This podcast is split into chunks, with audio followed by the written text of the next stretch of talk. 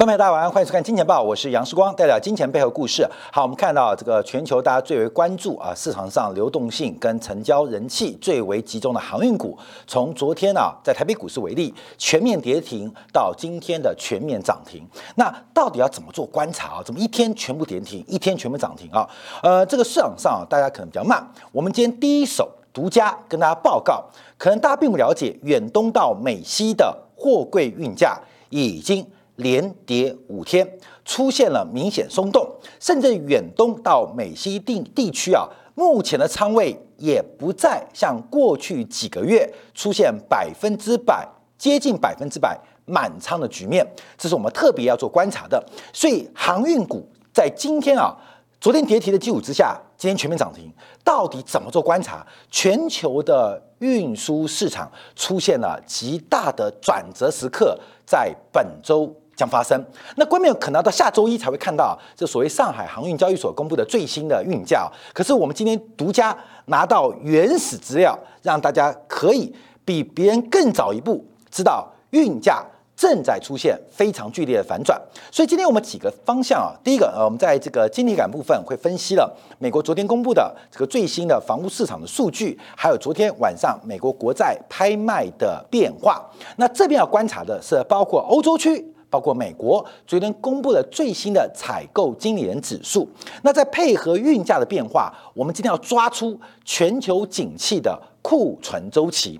好，在讲到航运股之前，我们先从一个人的讲法来做一个开场，那就是美国财政部长耶伦在昨天。表示啊，在昨天表示，那叶伦在哪边表示？在昨天参议会参议院啊，参议院的这个听证会表示，随着供应链瓶颈逐渐解决，年底的通货膨胀将会回落到百分之二，将会回落到百分之二，就是目前全球的供应链的瓶颈，不管是晶片，不管是货运，而这个瓶颈目前。将会逐步解决。好，各位朋友，有没有解决的可能？有没有解决迹象？我们先看以下的报道。昨天晚上啊，美国公布了呃另外一个采购今年指数啊，那服务业的采购今年指数从历史的高值出现了滑落，从原来的七十点四啊，来到了这个六月份的初值六十四点八。那只有制造业的采购今年指数持续的走高，而且在最新六月初的数据创下了历史新高。美国制造业的采购今年指数在六月初创下了历史新高，而且是优于市场预期，是优于市场预期。那怎么做解读啊？怎么做观察？主要的原因就是所谓的库存回补的浪潮，从上游、中游到下游。全面在进行补货的动作，好，这个名是大家都知道的哦。但我们今天要揭露独家数据，让大家了解到，这都是落后指标。为什么？我们先把这数据看完了。我们看到，在昨天公布的，不管是欧洲区还是美国区啊，美国的，还是之前公布的，像包括了日本啊，像澳洲，现在看到的现象，就是从制造业采购经验指数有个分项。价格指标，这个价格成本上扬的速度是不断的攀高。昨天晚上啊，昨天公布的美国的。呃，制造业的采购经理指数、服务业的采购经理指数，这个价格都持续攀高。欧元区公布的采购经理指数，不管是服务业、制造业，都出现了投入成本跟原料成本价格不断的喷出。所以目前从采购经理指数，不管是制造业、服务业，都看到了价格创下了前所未有的速度在走高。这是目前所做的最新观察。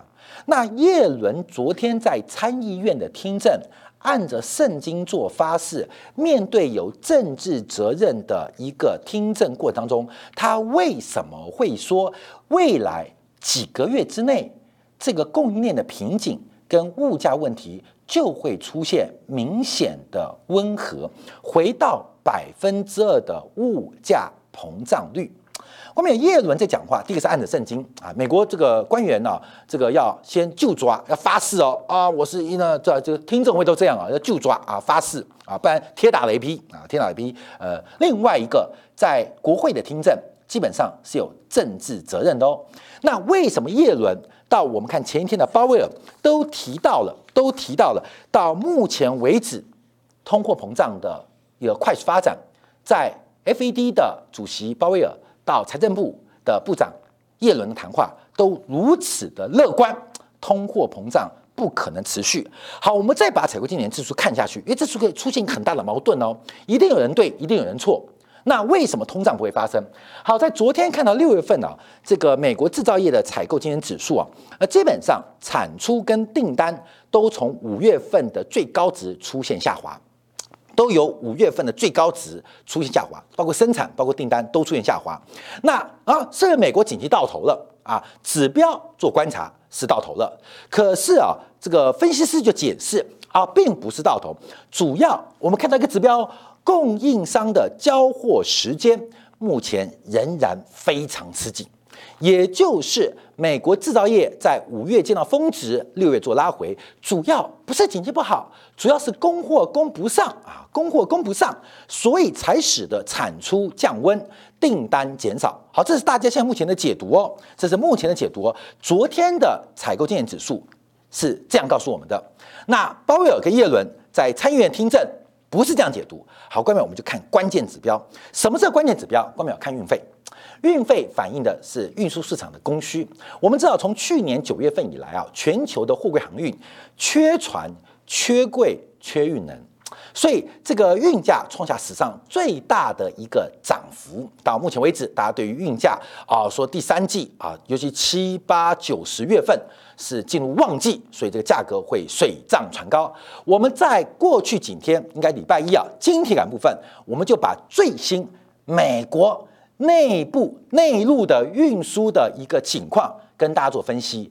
基本上旺季可能不旺，淡季可能不淡。可是淡季不淡已经过去了，那为什么旺季不旺？好，过没有？现在六月份哦，七月、八月、九月是美国年底假期消费季的备货高峰，也就是七月、八月、九月大量的呃世界的商品要往美国做运输，经过了这个运输海运。再经过分呃分流啊分仓啊配货送货，才能赶上美国年底的销售旺季。所以过去啊海运的时候，七月、八月、九月、十月是传统的旺季啊，这是个背景。好，后面我们今天给个大家最新的数据啊，让大家来理解这个发展跟变化。好，这是上海出口集装箱的结算运价指数，分为欧洲航线跟美西航线。相信观众朋友，假如你有第一手指标，都会每天会盯这个指标。所有研究员都看这个数字啊，就是上海出口集装箱的结算运价指数，这是目前全球最重要的运价代表。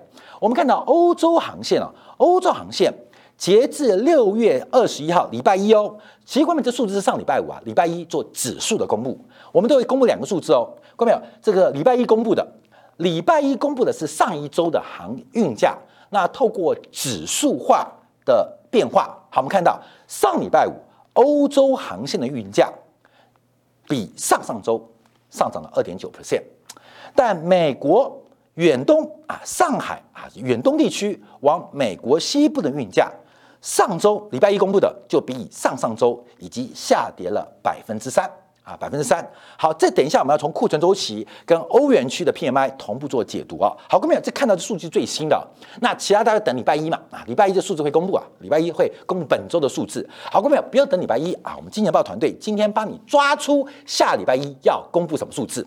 我们看一下这个上海集出口集装箱指数啊，假如各位有，假如从整个集装箱的这个场外市场会有远期运费的交易。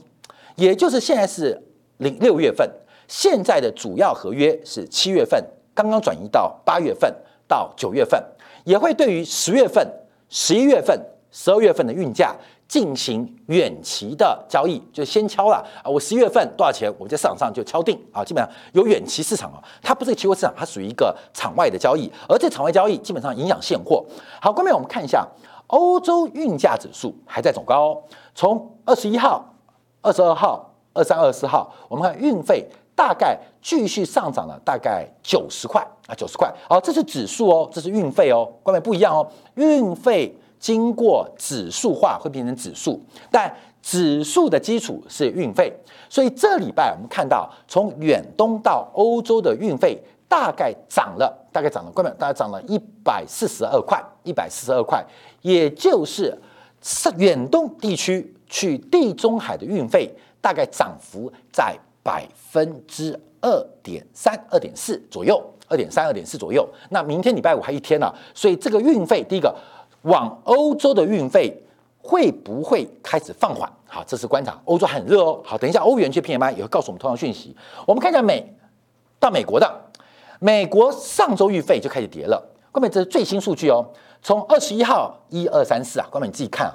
从二十一号、二十二号、二三、二四号，这个往美国的运费已经开始下跌。好，关美我们看这背景啊，背景的底图是以周来进行运价指数的观察，往远东往美新的运价其实已经弯头了，而这是上周弯头的，而最新本周它的跌幅。开始逐步的扩大，逐步的扩大，所以光从呃这个上礼拜的结算四八二二到昨天为止的四七八二，目前啊呃远东往美线预放预预费啊，但又跌了百分之二，又跌百分之二，而且从目前航班的装载率已经没有百分之百的航班了，开始出现。下滑的变化啊，下滑变化，所以我们第一时间跟大家做观察啊，为什么昨天全面跌停，今天全面涨停？这个运费的变化，旺季会不会真的不旺？而过去是淡季不淡。好，我们这边要从几个面向做观察。刚刚我们提到一个矛盾，美国的制造业、服务业的采购今年指数显示，目前供应链瓶颈仍然非常的紧张，甚至中断。可是鲍威尔前天谈话。昨天耶伦的讲话都说，这种供应商供应链的瓶颈或供应链的紧张即将会得到有效的解决。好，观众朋友，到底谁对谁错？市场上大家都说现在订不到货，可是最顶层的财政货币官员说不用等到明年，就是未来几个月就解决了。到底发生什么事情？为什么出现那么大的矛盾？到底要相信谁的？看到没有？我们从运价来做一个转折，到底这个运输的供应链的瓶颈解决没有？我们最先看到的是运价，至少美国的海运的瓶颈，这个运输紧张的局面已经已经来到了转折的时间点。那另外啊，今天时光观察一下啊，就是最缺货什么？关门最近什么最缺货啊？最缺货的是。这个呃显示器控制的 IC 啊，各位你看看股价最近怎么办？这一个月跌多涨少，哎，妙喽！营收大增，跌多涨少，所有的市场价格告诉我们，景气出现一个转折。好，这转折我们就往下再观察。好，各位我们看一下这个数据啊，这是从欧元区，包括了德国、法国、英国，还有加上日本跟美国，在过去啊，这是从二零零八年以来长期数据哦，的确这是新订单跟库存比，就是订单是分子。库存是分母，所以这个数字比值啊创下了历史最高。那这什么意思呢？就是一个是库存不够，一个是订单太多。一个是库存不够，分母太小嘛；一个是订单太多，这两个事情好像同时发生。订单太多而库存太低，这是我们普遍见到的一个现象。可是我们在上礼拜从美国的零售销售数据，我们也在晶体感部分跟大家做分析。美国的零售销售数据是不可持续的，为什么？因为美国的零售销售每年是用百分之三的速度增长，所以它正常是每个月零售销售大概是四千八百亿到五千亿顶天的。可是过去几个月，美国的零售销售随随便便都在六千亿美金之上。出现了这个过度消费跟报复性消费的变化跟发展，好，那个发展也反映在这个数据当当中当中啊，所以订单疯狂订啊，现在消费者胃口很大，拼命买啊，把我们库存都吃完了。好，各位，这是我们的感觉哦。可是从最新的 PMI 看到，新订单跟库存出现了一个向下的转折，不是只有美国，包括欧元区也出现了变化，这个数据往上。一个是库存太少，一个是订单太多。那它往下发生的事情？一个是订单变少，一个是库存增加。好，所以各位，我们从这个数据可以看到，刚刚的这个运价为什么从远东到美国的运价会在旺季来临之前松动。我跟大家报告，六月二十一号跌什么，你知道吗？六月二十一号是跌九月份的运价，六月二十二号也跌九月份运价，到了六月二十三号开始倒跌哦，跌到八月份运价，到了今天最新数据已经跌到七月份运价，也就是远期的运价从原来的深水开始接近平价。逐步要开始变成贴水了，各位，你懂意思吗？从原来的正价差变成平价差，现在已经快要变成逆价差了。从远期一路跌回来，十二月从上礼拜十二月、十一月先跌，就运价哦，货柜航运运价，十二月、十一月先跌，远期的先跌，到了上礼拜周末跌到十一月份，跌到十月份，到这礼拜开始跌九月份，跌到八月份，到今天开始跌七月份。我们看到远期运价什么意思？就是大家。Booking 嘛，我现在接到订单，我要开始订船了嘛。哎，因为听说运力很紧张，不能不早点订哦，不早点订，可能你生产出来交不了货，很麻烦的哦。所以赶快订。所以之前是一路从近期逼空到远期，现在是远期一路杀到中期，中期杀回来。光妹，这是最新的上海，下礼拜你就等着看这数字出来。所以我们第一时间跟大家看运价变化。好，美西的运价出现松动，跟这个表格这种现象相同。我管你是不是供应链瓶颈，这分析都这样讲。可是数字告诉我们，一个是新订单下滑，一个是库存反弹；一个是新订单下滑，一个是库存反弹。所以出现了一个转折往下的变化。好，那我们就要培养几个指标，让大家做领先指标的关注啊。我们来看一下库存周期的发展。因为从过去这十几年来，我们同看领先指标，就是工业金属的价格跟全球制造业的 PMI，这会产生极大的领先的预测作用。过去大家可以看到，这个工业金属价格长期是全球制造业 PMI 的领先指标，是领先指标。PMI 又是实体制造业服务业的领先指标，因为是采购经理人指数，采购经理指数。所以我们看到这个通常红色线会先见高，然后 PMI 再见高；红色的工业金属的价格指数会先见低，然后 PMI 再见低。红色的工业金属价格指数会先见高，PMI 再见高，看到没有？这两个关系是完全是高度的正相关，尤其是用工业金属价格、铜、铝、镍等等作为一个指标，可以看到制造业 PMI 的未来景象，具有极强大的预测能力。好，观众朋友，我们把故事兜起来哦。这个市场全部讲供应链瓶颈，大家都缺、都紧张、都缺货。那第一个矛盾就是为什么鲍威尔耶伦？他不是说明年会解决，不是明年下半年会解决，也不是说明年上半年会解决，也不是说年底会解决。鲍威尔跟耶伦在国会参议院听证当中按着圣经发誓，说几个月之内就没事了。这个通货膨胀，假如是来自于供应链紧张的关系的话，几个月之内就没事了。为什么？好，关面我们从运价，从亚洲往美国的运价在做松动，从 PMI 的新订单跟库存比。再松动，我们再从工业金属的一个价格指数来做一个观察，再做预告。所以这个行情，看到没有？我们可以越来越刺激。好，我们再配合一个我们常做的库存周期啊。这个库存周期，我们有两条线跟大家来做说明啊。第一个红色线是供给曲线，蓝色线是需求曲线。好，各位你看到红色线感觉比蓝色线波动大嘛？对不对？来来波动大，为什么？先跟大家讲，因为理论上厂商它有比较完整的资讯，它有比较完整的原料资讯，有比较完整的消费资讯。看到没有？你说今天便当饭盒卖的好不好？你问身边有没有老板知道，他每天第一手实践、第一手资料，这个便当是越卖越好，还饭盒越卖越差，他第一手资料。厂商的资讯通常比消费者更为快速，所以它会反映在它的产出当中。也就是我们长期观察，供给弹性会大过需求弹性啊！跟大家上个简单经济学课，就是供给弹性在长期时间当中会大过需求弹性，讲的是供给价格弹性跟需求价格弹性。所以当啊这个景气，景气由谁决定？需求决定价值，供给决定价格。好，需求决定价值，供给决定价格。所以当需求缓步回温的时候，我们看到红色线它会比需求来得更快翻扬。为什么厂商当发现整个市场景气回温的时候，它会加足马力扩大生产，你懂吗？会快速走高，甚至会主动加库存。主动积极加库存，干嘛？为了方便年底的销售旺季啊，所以会主动加库存。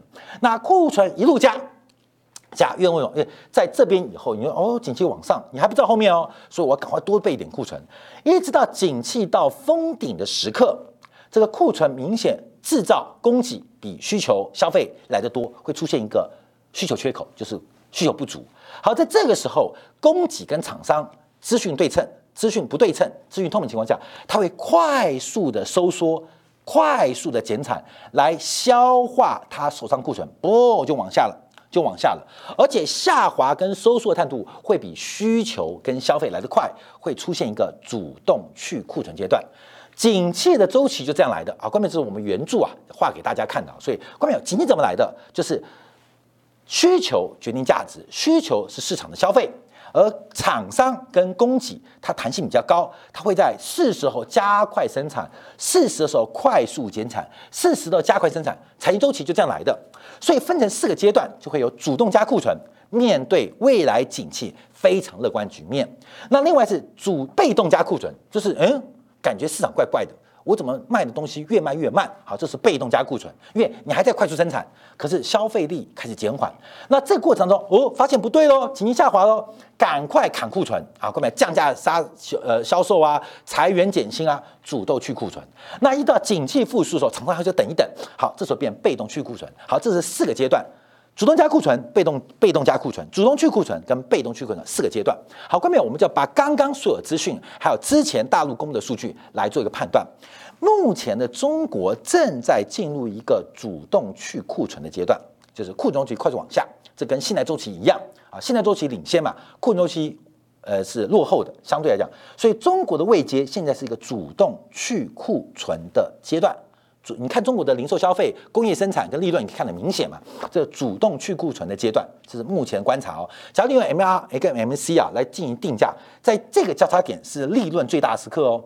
看到没有？是企业 E P S 最高的时刻哦，因为这是经济学的一个定价模型啊。看到没有？这有机会我们再跟大家讲，这个学过这个宏观经济的应该都知道逻辑啊。在这个点是 E P S 最高的时刻，可是股价已经跌一段哦。为什么？因为后面就很糟糕。后面就很糟糕。通常在这个阶段是厂商跟企业利润最低的时刻，这个是最高，这个是最低。关键越利润会落后库存周期一一点点时间了，所以要掌握。所以到这边说，为什么常常有时候投资人做股票就是这好赚钱，好赚钱，怎么股票在跌？哦，因为周期已经往下了。那怎么奇怪？怎么涨那么凶？又没有 EPS，怎么涨那么凶？哦，因为在这边啊，各位没有产业周期也是这样分析啊，所以我们在这边做观察。好，从 PMI 啊，包括现在周期观察，中国现在在处主动去库存阶段。那在这个阶段的哪一个角度，我们可以持续观察？反正它主动去库存。可是我们从刚刚的美国的领先指标，不管从工业金属的指数，包括现在全球往美国的运价，包括了 PMI 新订单跟库存的关系，我们现在可以确认一点。目前美国的库存周期来到最高阶段，这就是我们这几天在经典感部分，我们从零售销售数据的拆解，跟大家分析，美国这一波的周期已经最高。美国的不管是进口数字、零售销售来到最高，可是厂商慢嘛，关键因为厂商现在最兴奋，你知道吗？所以厂商觉得现在什么都在缺货，这是个紧张的概念，因为觉得感觉什么都买不到。等到等到他发现零组件买太多。船的仓位订太多，库存太多，员工太多的时候啊，基本上来不及了。说过没有？这是已经往下了。所以现在美国叫最顶峰，而且已经过了高峰。从五月份、六月份的数据，从整个海运量，美国正在过这个山峰，正在过这个山峰，开始要进入一个被动加库存动作，也就是今年的旺季会不旺。美国的库存在今年。旺季会不旺，海运价格就告诉你领先指标了嘛？后面你想会不会旺嘛？会不会旺？现在有空的仓位哦，杨董，哎，你之前出不了货，现在有仓位哦，而且我跟你讲，我给你百分之五的折扣，你不能跟别人讲哦。看到没有？运价告诉我们哦，写第一个仓位出来了，第二个还有折扣，你不要跟别人讲哦啊，怎么老坏人老板这个这。资本家都很坏，跟杨董讲完之后，跟王董讲，王董跟你讲哦，现在有空的仓位大概就二十个 Q，这个你好好掌握啊。假如你现在有急的话，马上有有仓位，这我特别让给你的哦。而且兄弟嘛，给你百分之五的折扣，你不要跟杨董讲哦。我跟你讲，现在都干这个事情，现在仓位已经松动，价格开始有折扣，已经发生，已经发生，而且千万不要跟别人讲哦。有没有？但我们做财经节目，我告诉你，现在已经变化。所以，我们刚刚从啊第一手的这个从远期、中期到近期的运价，远东地区到美西已经开始跌了。而且跌不是一天啊，上礼拜跌出来，这礼拜跌的速度更快，你知道吗？那欧洲呢？欧洲就是我们现在讲的，欧洲还在主动加库存的阶段。好，我们看欧元区的 PMI 就不一样喽，欧洲的景气表现就更好，包括了制造业，包括了服务业表现更好。后面为什么？因为欧洲的社区解禁比美国来得晚嘛，你懂意思吗？谁最先解禁？中国最先解禁嘛。中国最开放社交隔离嘛，所以中国的这一波的困中期是在美国之前嘛，在前面不代表比较强哦。哦，有人说时光你又在舔供了，不是这个意思啊。这个周期谁快谁慢，你快那你就先结束嘛，我慢我后结束嘛。光明你懂意思吗？你先见底，我还在高峰嘞，那我在底，但你在高峰嘛，所以没有关系啊，这不是。那中国坐在最前面，美国在后面，欧元区在其后。那这个怎么证明？看没有，我们看远东往欧洲的运价。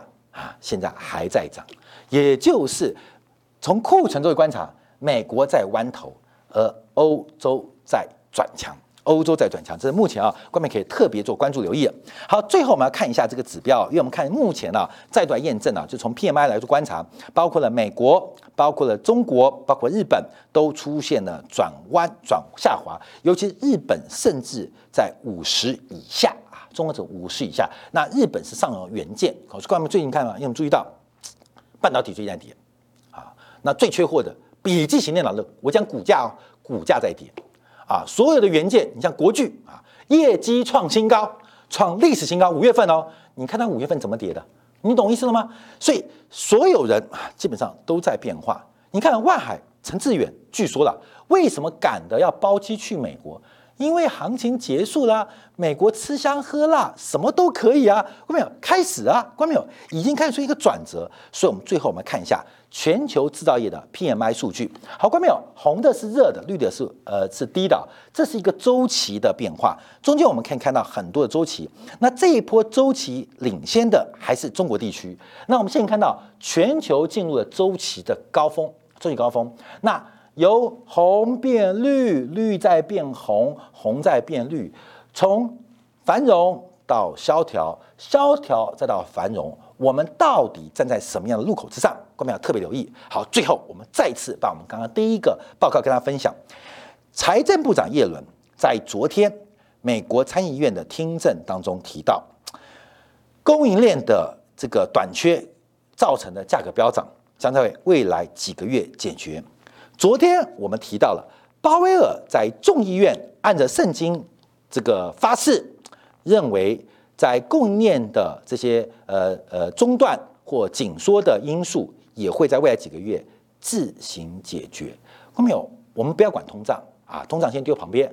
到底供应链紧不紧张，会不会引发 overbooking 过度下单跟库存的问题？目前这个现象跟隐忧正在。慢慢的向我们靠近，跟大家分享到这边。